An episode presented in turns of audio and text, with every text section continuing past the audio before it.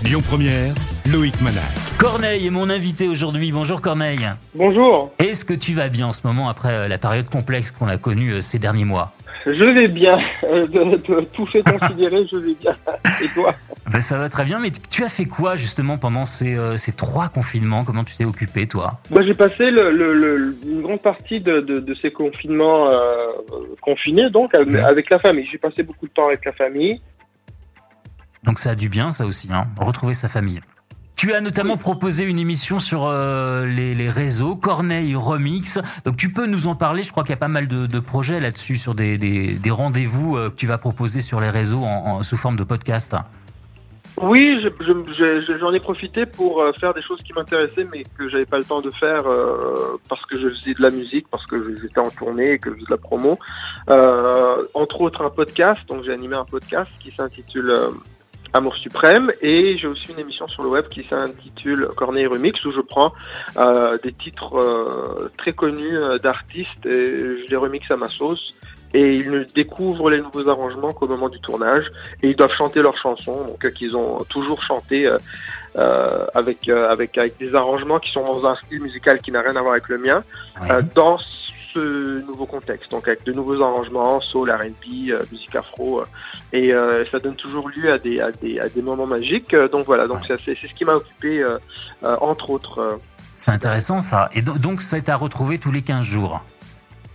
tous les 15 jours, tous les vendredis sur euh, la plateforme Whitebox Play. Oui. à tous les vendredis 19h donc heure euh, heure euh, nord-américaine euh, de l'est donc euh, Mhm. pour vous c'est plutôt euh, une heure du matin mais mais ça se retrouve le lendemain Et puis tu mets le lien sur euh, tes réseaux euh, sociaux évidemment. exact Alors je ne sais pas si tout le monde le sait, mais euh, tes maîtres sont Prince, Marvin Gaye, Michael Jackson, et c'est quand même fabuleux de savoir qu'à une période de ta carrière, euh, tu as signé chez la légendaire maison de disques Mouton, créée à Détroit, un nom euh, qui parle parce que euh, c'est là que le, producteur Berry Gordy a découvert les Jackson 5, Diana Ross, Isaac Hayes, Stevie Wonder, Michael Jackson et tant d'autres, hein, je peux pas tous les citer. La Mouton Sound, c'est pas mal ça. Qu'est-ce qui se passe dans la tête de Corneille quand on, quand on signe euh, sous ce logo légendaire? Ah bah il se passe que c'est j'ai un petit moment où j'ai la confirmation que que quasiment tout est possible c'est-à-dire que c'est je, je- pendant une fraction de seconde je regarde le je regarde dans le rétroviseur je regarde le chemin parcouru de de- de- d'où je viens Eh oui. le Rwanda, Ouais. par l'Allemagne, par le, par, le, par le Canada, un album, un premier album que j'ai écrit euh, dans un petit appartement euh, au sud de Montréal, Euh, et puis me retrouver dans le sur sur sur l'étage de de, à l'époque c'était Uni- Universal Motown parce que euh, la- la- la- Oui. le gros label euh, Universal a- a- avait a encore mais à l'époque venait de, de racheter euh, la marque Motown et donc de me retrouver là-dedans dans ces couloirs et de voir les, les posters justement de Stevie Wonder, Lionel Richie puis tous ces gens-là, les Supremes puis puis de me dire que je suis euh, je fais partie de la même écurie c'est Mm. ouais c'est un petit c'était un petit peu surréaliste et en même temps ouais ça me disait que euh, quand, quand, on, quand on a envie, quand on, quand on désire réellement, des, des fois les choses peuvent se réaliser. Mais, mais c'était- assez ré- surréaliste. Ouais, c'est un rêve réalisé, quoi. Ouais, Une ouais, étape ouais, de ta vie réalisé. qui, est, je pense, qui a, qui a été euh, importante. Absolument, Mm. absolument. C'est- important. J'avais l'impression de, de, de- c'était un besoin. J'avais besoin de, de, fermer cette boucle-là, cette boucle des envies que j'avais, gamin justement, de faire de la musique, mais euh, rêvant de la musique en anglais, avec justement les, euh, les références que, que, que tu viens de citer, avec les noms que tu viens de citer, qui sont exclusivement afro-américaines. Donc j'a- j'avais besoin d'a- d'arriver là pour me dire, ok voilà, là, j'ai fait le tour, je boucle la boucle, euh, j'ai fait le tour de, de, de, de mes envies, euh, de mes fantasmes, on va dire, de de- de- de- d'artiste. Bien sûr. Euh, je, ça, ça va sembler bizarre, mais je peux enfin m'amuser. C'est-à-dire que tant qu'on n'a pas atteint un certain seuil dans, dans, dans son, sur sa liste de, de fantasmes, j'ai l'impression qu'on est beaucoup dans le boulot parce qu'on essaie d'y arriver. Ah, mais ça se Et une comprend. fois qu'on a fait le tour, bon là, c'est, je pense que c'est le, le, le- le plaisir commence. C'est vrai, ça se comprend totalement. Je comprends ce que tu veux dire. Tes débuts 2002, euh, premier album parce qu'on vient de loin, tout s'enchaîne très vite. 2003, là tu viens nous voir à Lyon pour un concert mémorable, beaucoup y étaient, j'y étais aussi. Ensuite, beaucoup de succès et maintenant, 2021, un nouveau titre, Pause, cet extrait de l'album Encre Rose. Ça bouge, ça fait du bien, on a envie de danser comme on a envie euh, en ce moment de retourner euh, sur les terrasses. C'était important de sortir un titre positif après les galères vraiment qu'on a tous vécues. Ouais, c'était important. La, musique me, me sert à ça. La musique m'apporte ça à moi, c'est-à-dire euh, transformer des choses un petit peu difficiles en, bien, en beau, m'imaginer, euh, quitte à être complètement euh, dans l'utopie. Hein. Mm. c'est ça aussi l'art. Ça nous permet de sortir de, notre, des, dures réalités de notre quotidien. Et puis, donc ça, fait ça pour moi. Mm. L'écrire, la composer, imaginer des sons, ça me sort de de, ces choses-là qui peuvent, qui, sont bien réelles, hein, qu'on peut pas nier, mais qui peuvent être un peu, un peu difficiles à supporter. Euh, et là, on vient de passer, on, y est encore, hein, on n'est pas encore euh, sorti du bois, mais bon, on commence à avoir un petit peu de lumière au bout du tunnel. Mais là, on vient de, vivre quand même quelque chose d'assez inédit. Et euh, j'avais pas du tout envie. J'écris avec mon épouse Sophia depuis une, une, décennie maintenant, et ensemble, on n'avait pas du tout envie renchérir sur l'amorosité, sur on avait envie de lumière, on avait envie de on avait envie de s'imaginer euh, euh, le genre de son qu'on fait quand on est bien, euh, même si on ne l'est pas. Voilà, c'est ce que j'avais envie de faire en, se disant en même temps que fallait revenir tout ça. De toute façon, les terrasses, les soirées avec avec les amis, Ça, ça, ça, va reprendre. Et euh, voilà, c'est donc c'est en anticipant ça aussi qu'on voulait aller dans, dans ce sens. Il est hors de question et tout l'album sera comme ça. Tout l'album est vraiment euh, feel good. Puis, euh, de la fraîcheur. on n'avait pas du tout envie d'aller dans, dans, dans, des choses mélancoliques. on n'avait pas du tout cette envie. La musique, c'est un antidépresseur de toute façon, et ton album sera là pour ça. Bah, je sais pas si. Ah, j'espère. si, si, mais, mais j'espère, j'espère. Oui, oui j'espère euh, au, moins que, euh, ouais, ça donnera le sourire. Corneille, pause. La pause, tu en as eu euh, besoin aussi avant de sortir ce nouveau titre? Oui, mais, c'était une pause que j'avais de toute façon décidé de prendre. le, un break. Le, 12, un break. Le, 12 mars, j'étais en concert, je ne sais plus où, à Lille, je pense, le 11 ou le 12. Où mhm. j'étais en concert dans le nord de la France quelque part. Et le 13, il a fallu qu'on rentre à la maison avec tout mon groupe, avec, avec, avec, avec le avec tout mon groupe, avec les musiciens, euh, toute l'équipe de tournée. Euh, et puis, mais, mais juste avant ça, moi j'avais pris la décision de prendre ça un petit peu mollo, de, de rester avec la famille, de, de moins voyager. De, euh, il était question que je fasse une, une tournée de festival en 2020, l'été 2020. J'avais demandé à mes tourneurs de l'annuler parce que voilà, j'avais besoin d'être d'être à la maison, de, de, prendre cette pause là. Donc finalement, cette pause qui a été forcée, qui, a, qui, qui, nous a été tous à tous imposée. Mmh. Euh, moi, elle, elle, elle, alors pas qu'elle venait à point, mais ça, je serais malhonnête de dire que ça m'a beaucoup euh, pénalisé. Je, je, je, ça m'a fait euh, du bien. Puis comme je l'ai dit plus tôt, ça m'a ça m'a aidé à, à, à réfléchir, à, à, penser. Mais, mais, mais ce que j'ai trouvé dur, par contre, c'est de voir le monde euh, se j'allais dire se défaire, pas se défaire, mais en tout cas voir le monde euh, dans, la difficulté, le, monde autour de moi, le, monde, le, monde autour de moi, le, monde qui est, qui, est loin de moi, des nouvelles qui, nous venaient d'un petit peu partout dans le monde. Il y a eu beaucoup de, de secousses sociales, on va dire, euh, des choses qui m'ont qui beaucoup touché et qui m'ont inspiré aussi, qui ont inspiré tous les projets que j'ai décidé de d'entreprendre le, podcast euh, où je parle pendant des heures avec des gens euh, qui sont plus ou moins d'accord avec mes idées, mais dans le but de s'entendre. Voilà, j'aurais jamais fait ça si c'était pas pour cette pause euh, un peu forcée qu'on a tous eue. On est avec Corneille et n'appuyez pas sur la pause parce qu'il a plein de choses à nous dire encore. Ben justement, Corneille, on va faire une courte pause et puis on revient avec toi sur Lyon Première en interview.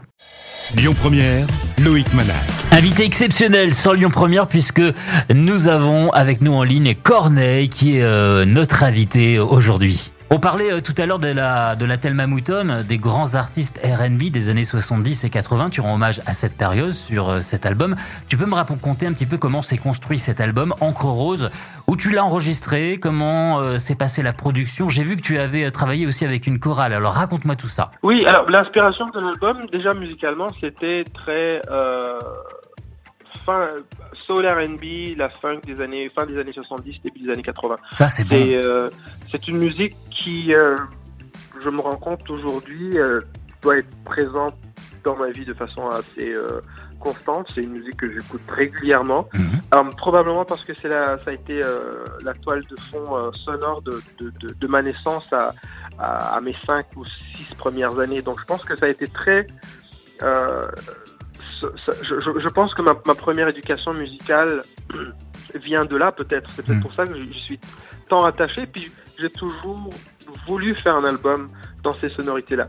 Euh, je, ne l'ai pas fait, je pense, parce que j'avais pas l'impression de bien euh, comprendre comment on fait ce genre de musique en français. Moi, j'avais toutes mes références en anglais, donc euh, mon album en anglais dans ces là j'aurais pu le faire très facilement, mais en français, je trouvais que ça, ça, posait quand même pas mal de défis. Et, là, euh, bon, comme je suis euh, dans le dans le dans, le plaisir de faire de la musique, je, je fais vraiment la musique que j'aime.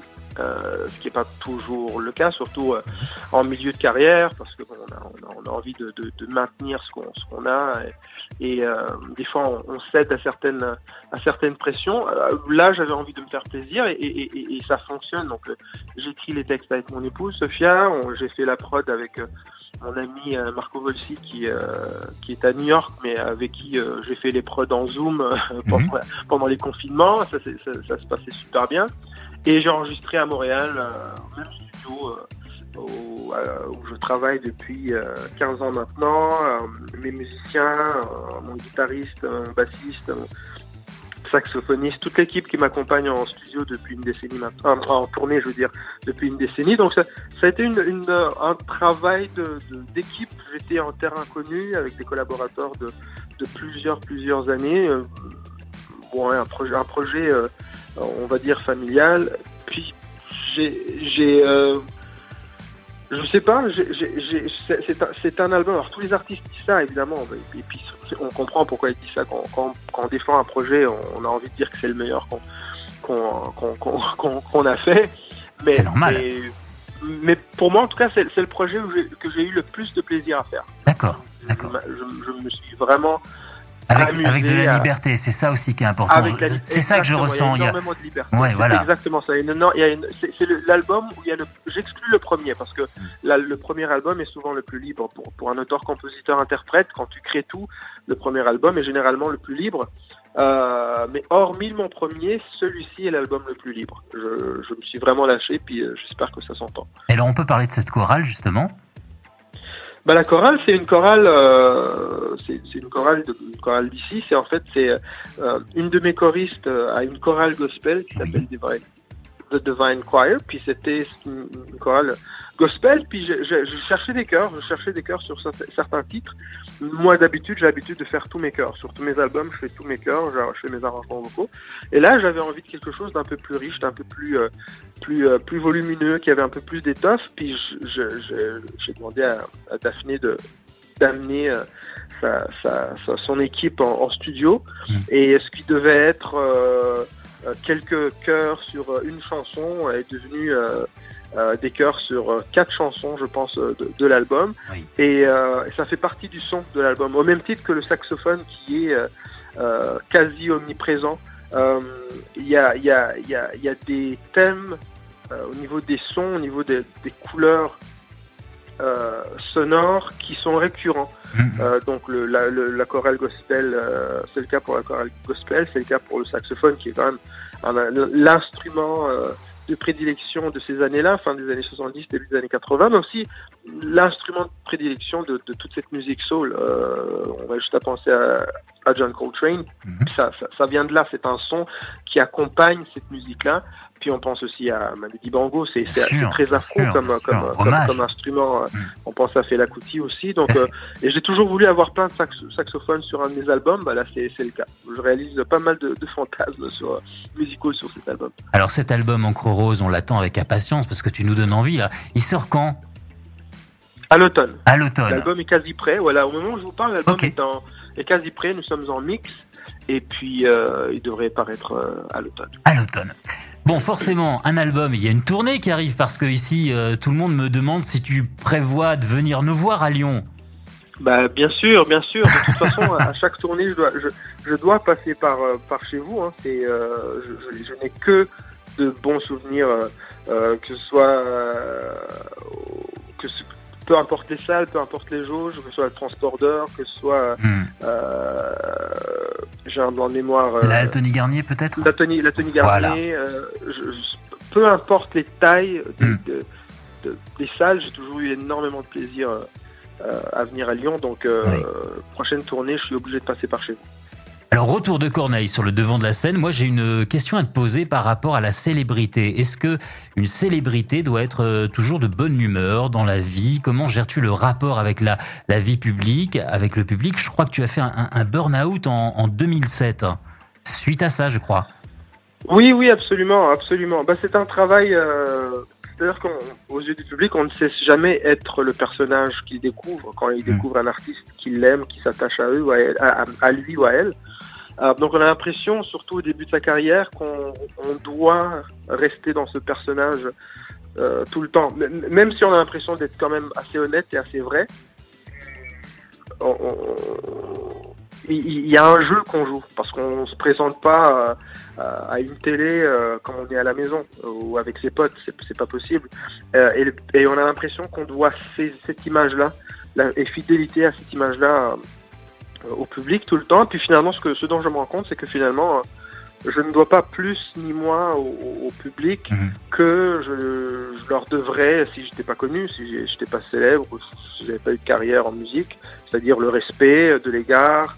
euh, et généralement, euh, quand on comprend ça, tout se passe bien finalement. Puis on arrête, on arrête d'avoir peur. Puis et c'est un respect. On trouve un respect pour soi et donc pour les autres aussi. Et on est plus dans une vérité, euh, dans quelque chose d'un peu plus honnête avec, avec, avec le public. Mais c'est quelque chose qui s'acquiert avec le temps. Hein. C'est pas du jour au lendemain. Moi, j'ai, moi, ça fait, euh, ça va faire 20 ans que je fais ce métier, donc euh, j'ai, j'ai, ça, m'a pris du temps de, d'apprendre que c'était euh, la, la transaction était, était et, et- et pouvait être pouvait se passer à un niveau très honnête. Euh, je te dois du respect, on se doit, on se doit du respect. C'est mutuel. Et euh, quand vous venez me voir en concert, euh, je, je, je donne, je, donne mon, mon- mon meilleur. Mm. Et puis euh, après le concert, si je peux, je signe quelques autographes. Si j'ai des soucis de santé ou si je suis épuisé pour x, x raison, je vais vraiment tout donner en concert. Mm. Je me donne le droit de, de rentrer vite à l'hôtel parce que j'ai le respect aussi de ceux qui viennent me voir le lendemain. Ben, ils peuvent pas venir me voir. Me trouver tout enrhumé parce que j'ai passé une heure euh, dehors à signer les autographes la veille. Donc c'est voilà, c'est c'est Mhm. toutes ces choses-là. Et puis un artiste, question de respect. Voilà. un artiste a le droit d'être de mauvaise humeur parfois. Oui, fois, bien sûr, mais, mais, mais comme tout le monde. Mais comme tout le monde, voilà, c'est ça. manquer de respect. Ton nouvel album, Encre Rose, sort à l'automne, le single Pause est dispo. Comment tu vois le, le milieu de la musique, toi, en 2020 Aujourd'hui, il y a beaucoup de choses qui ont changé ces dernières années. Quel rapport tu as par rapport au site de streaming? Un système qui rapporte aux artistes. Euh, euh, Aujourd'hui, les, les- les artistes euh, gagnent beaucoup d'argent, je crois, grâce aux au concerts. Ça a beaucoup évolué. Comment tu vois ce milieu-là? Oh, c'est un milieu qui est en pleine transformation. Mm. Et comme toute industrie en pleine transformation, je pense qu'il y a beaucoup de- d'incertitudes, beaucoup de confusion Mm. aussi. Euh, je pense que oui, les concerts, évidemment, ça c'est le moyen le plus direct de, de- de générer des revenus pour, pour un artiste. Mais je pense qu'il est faux de croire que les revenus ou que la, la- la valeur de la musique n'est que dans le concert. Mm. Moi, je ne suis pas d'accord avec ça. Moi, je pense qu'il y a énormément de valeur et énormément de potentiel dans la propriété intellectuelle, dans le fait de- d'être propriétaire de, de, de- soit de ses bandes maîtresses, de, de ses éditions, de, de son art finalement. Euh, Il y a énormément de valeur là-dedans parce que la musique n'aura jamais été autant exploitée. Euh, euh, je pense que le, le modèle n'est pas encore très bien clair, il n'est pas encore clair le modèle, je pense Oui. qu'on on le cherche, Mais euh, voilà, moi, moi, je conseille toujours aux artistes de- de- d'être au maximum en possession de, de leur art. Parce que quand les choses seront un, seront un peu plus claires, quand le modèle sera un peu plus, plus, euh, plus transparent, on va dire, les retombées financières pour ceux qui, qui auront euh, les, gros, les grosses parts de- du gâteau euh, de propriété intellectuelle vont voir, vont voir leur revenu doubler, tripler, j'en suis persuadé. Donc il, est, faux de penser que le seul moyen de subsister pour un artiste, pour un créateur en musique, est d'être sur la route. Oui, bien sûr, mais, mais c'est aussi créer. Créer et, et posséder, être propriétaire de ses créations. Je pense qu'il y a ça aussi. Ouais, donc tout ça, ça va encore évoluer beaucoup. Toi, tu écoutes quoi en ce Bien sûr. moment? Il y a quoi dans, dans la playlist de Corneille? Euh, Je m'en, je m'en sers beaucoup comme, comme inspiration. J'écoute beaucoup de, de, de, de R&B, de soul, justement, de, de ces années, la fin des années 70, début des années 80. 80 donc, euh, Alors, s'il y a un artiste justement de cette période, un, un artiste que tu, que tu apprécies, que, que tu aimes écouter euh, de cette période-là?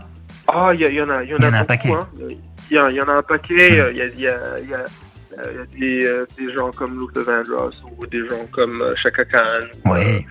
euh, de, de- beaucoup de groupes euh, un peu R&B Ouais. funk aussi, Funky. comme Shalamar ou euh, le Gap Band ou Ouais. SOS. D'accord.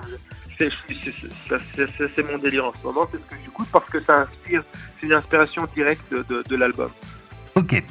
Donc il y a cet album Encre Rose qui arrive là bientôt. Le premier single Pause est dispo, la tournée. Et après, euh, dernière question, qu'est-ce que tu voudrais faire que tu n'as jamais encore réalisé dans le futur? Qu'est-ce que tu voudrais faire? Un projet que tu n'as jamais encore euh, réalisé? Ah ben j'ai- euh, deux rêves. Le, premier c'est de, créer un label, c'est-à-dire me servir de, mes 20 ans, presque 20 ans d'expérience pour, pour, euh, pour, pour, pour aider euh, à orienter, euh, guider un petit peu une certaine relève. Et, et, j'ai toujours, justement, parlé de Motown, j'ai toujours rêvé d'avoir un, un label de, de, de- de- dans cette veine on va dire, à, dans ces veines-là, Ouais. afrodescendantes. Mm. Et puis l'autre, c'est écrire un roman. Voilà. Ah, c'est- c'est bien. les deux- C'est les deux, les, les deux, les, les deux projets que j'ai pas encore réalisés Bon. euh, qui, me- qui me tiennent à cœur, on va dire. On invite tout le monde à découvrir ton nouveau titre, Pause, peut-être le tube de l'été, Corneille. Merci Corneille, ça m'a fait très plaisir de passer du temps avec toi. J'espère que tu viendras euh, nous voir bientôt chez nous euh, dans nos studios. On t'offrira quelque chose à grignoter. C'est quoi ton dessert préféré? Oh, moi je suis très dessert, donc euh, très, Ah. euh, je suis très ouvert. Oh, ouais. Bon, nous, chez nous, Je, je- je- je suis pas, je suis pas, je suis pas difficile. Je suis pas très chocolat, mais pour le reste, ça va. bon, chez nous, on a les, les buns lyonnaises et la tartelette aux pralines. C'est notre spécialité. On Ah ouais, t'offrira ah, ça. Tartelette aux pralines, c'est très bien. Ok, tu viens nous voir dès que tu, tu passes à Lyon. On t'invite dans les studios et on, on se refait une interview. Merci, Corneille. Merci pour l'invitation. à Merci et bientôt. bonne journée. Bonne journée. À bientôt, ciao.